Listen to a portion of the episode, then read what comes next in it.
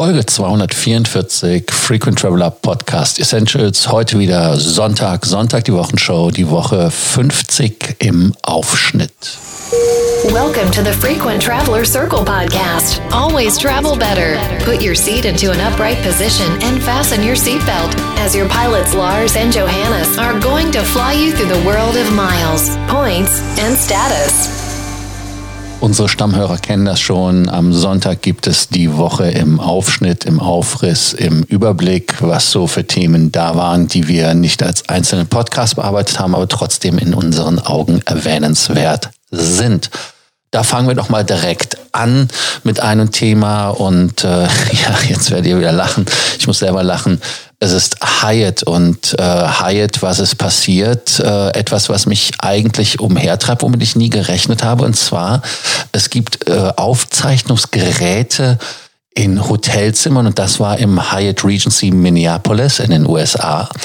Und äh, man hat da halt im Hotel geguckt und äh, nachdem ein Gast die gefunden hatte, also das ist etwas, wo ich äh, in meinen Augen noch nie irgendwie in irgendeiner Art und Weise darüber nachgedacht habe, dass man im Hotelzimmer überwacht wird.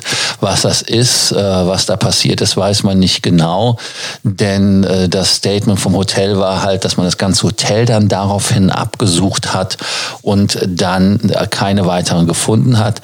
Vielleicht ist das ja aus einer Sting Operation, wie das so schön heißt, in amerikanischen, dass man da irgendein Zimmer überwacht hat aus irgendwelchen Gründen und die Dinger vergessen hat. Also, also sehr merkwürdig alles. Und ähm, das Hotel hat äh, übrigens nur so als Hinweis 644 Zimmer davon 309 King-Zimmer, 269 Queen, 42 Suiten und äh, 18 Deluxe King-Zimmer. So steht's auf der Webseite. Und ähm, Daran sieht man, dass es halt wirklich viele Zimmer sind zum Kontrollieren.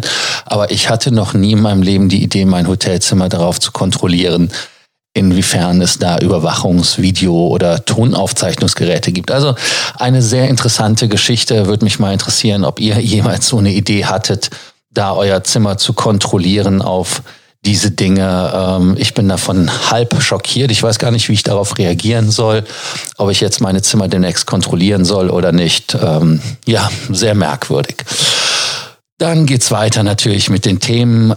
Das Thema jetzt, das ist von der Lufthansa, der Carsten Spohr, nachdem ja letzte Woche Qatar Airways äh, gesagt hatte, man wäre interessiert bei Lufthansa einzusteigen und auch in Hannover einen Hub zu machen. Ich habe mich da ja etwas lustig drüber gemacht, aber wie immer im Leben ist ja an allem etwas Wahrheit dran. Und die Lufthansa Group möchte sich in der Tat hübsch machen und da auch Lösungswege finden, wie man den Konzern für Beteiligungsstrukturen mit ausländischen Aktionären öffnen kann.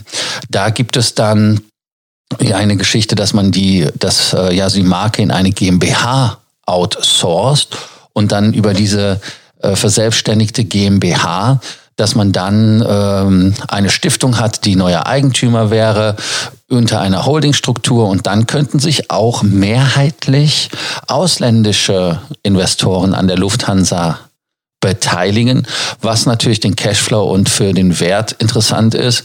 Was ich allerdings spannend finde, ist ja, man umgeht damit bestehendes Recht, dass also Airlines nicht in ausländischer Hand sein dürfen, mehrheitlich in Europa und äh, ob das so läuft.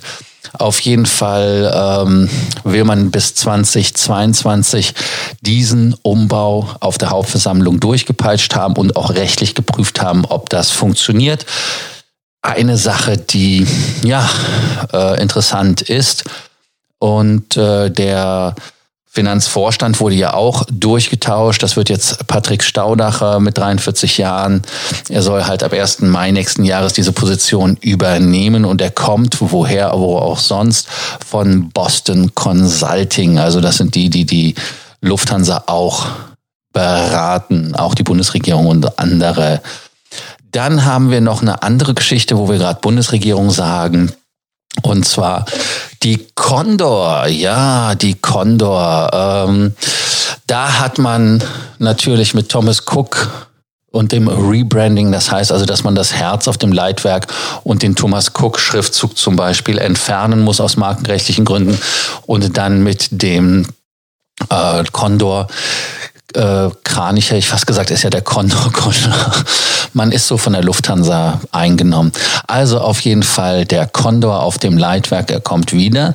Aber auch was man machen soll, dass man ähm, auch ganz klar, weil die Bundesregierung sagt, dass man bei der Condor äh, sage ich mal, sich investiert hat, aber auch, dass die Commerce Cook, dass man, weil die Versicherung da nicht genug Rücklagen bilden musste, da gibt es eine Kappungsgrenze, nicht nur pro äh, Insolvenz, sondern für alle Insolvenzen pro Versicherung.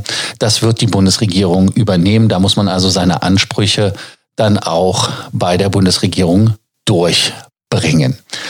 Eine interessante Geschichte, nachdem wir ja mit der Thomas Cook Insolvenz gesprochen haben. Es war dieses Jahr gab es 23 Insolvenzen in 2019. Das ist ein Rekord, ein trauriger. Und ähm, da gibt es nicht nur die Germania, die uns in Erinnerung geblieben ist, oder die Fly BME, Wow Air oder Thomas Cook. Da ist auch Eigel Azur, XL Airways, Adria Airways als ein äh, bekannter Name. Die hatten ja Ende September Insolvenz angemeldet. Da gibt es dann noch andere, die man äh, vielleicht nur vom Fernen her kennt. Taron, Avia in Armenien, TAM Bolivia, wie der Name sagte, aus Bolivien, Via Airlines in der amerikanischen Air Fluggesellschaft, Fly Jamaica Airlines oder Airways, Avianca Brasil, Avianca Argentina, also die ganze Avianca-Geschichte, dann Asian Express Airline aus Tadschikistan kennt keiner. Al-Nasser Wings Airlines aus dem Irak kennt auch keiner. Air Philip aus Südkorea auch nie gehört. Also da sind einige, die dieses Jahr, in Hamburg sagt man ja so schön, den Arsch zugekniffen haben. Jetzt aber genug von Fluggesellschaften und traurigen Nachrichten, Insolvenzen und sonstigen Unannehmlichkeiten.